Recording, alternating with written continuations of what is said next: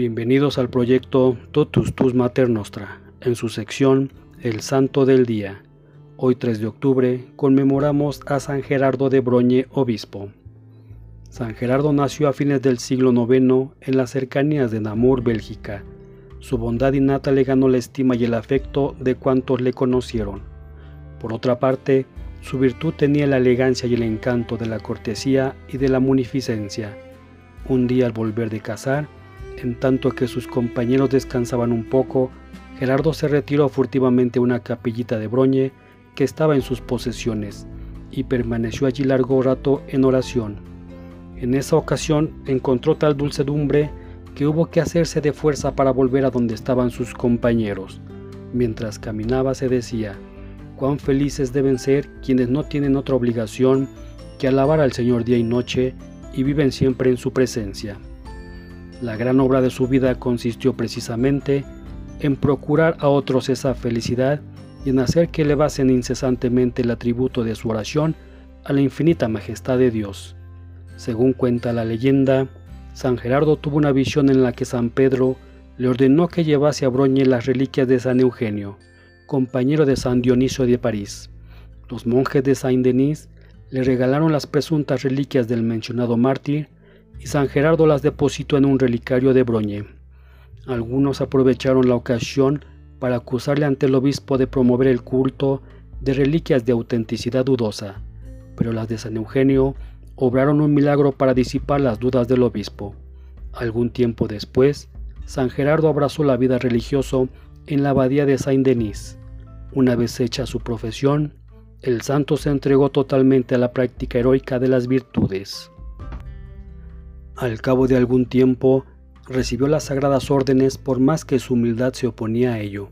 En el año de 919, tras haber pasado once en la abadía, obtuvo permiso para ir a fundar un monasterio en Broñe. Así lo hizo, pero viendo que las obligaciones del superior de una comunidad numerosa se prestaba poco para la vida de recogimiento a la que él aspiraba, se construyó una celda en las proximidades de la iglesia y vivió recluido en ella. Algún tiempo después, Dios le llamó nuevamente a la vida activa, de suerte que Gerardo se vio obligado a emprender la reforma de la abadía de Saint-Gislain, que distaba unos 10 kilómetros de Mons. Impuso a los monjes la regla de San Benito y la más admirable disciplina, ya que los religiosos tenían la costumbre de pasear en procesión por los diversos pueblos las reliquias de su santo fundador a fin de recoger dinero que empleaban para malos fines.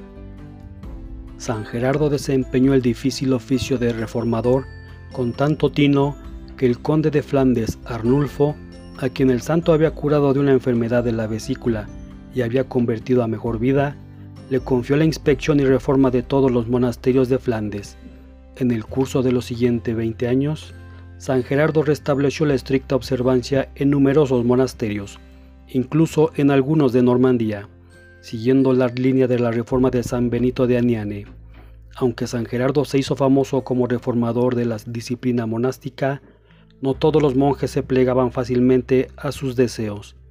Por ejemplo, los de San Bertán prefirieron emigrar a Inglaterra antes que aceptar la austera observancia que el santo quería imponerles.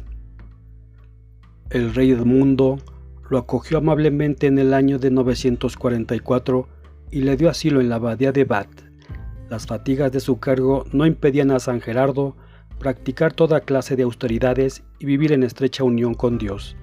Al cabo de 20 años de infatigable reforma, sintiéndose ya achacoso, el santo visitó por última vez todos los monasterios que tenían bajo su protección.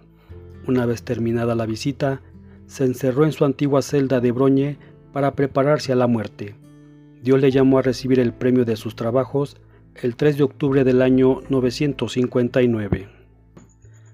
Este día también celebramos a Santa Cándida de Roma, San Cipriano de Tulón, San Dionisio Ariopagita, San Evaldo el Blanco y San Evaldo el Negro, San Francisco de Borja, San Esiquio, San Maximiliano de Bagay, San Virila de Navarra, Santa Janine Emily de Villeneuve, Beato Adelgoto de Chur, Beato Ambrosio Francisco Ferro y compañeros, Beato Crescencio García Pobo, Beato Domingos Padafora, Beato Jesús Emilio Jaramillo Monsalve, Beato Juliano de Palermo, Beata María Guadalupe Ricard Olmos, Beato Otón Metén,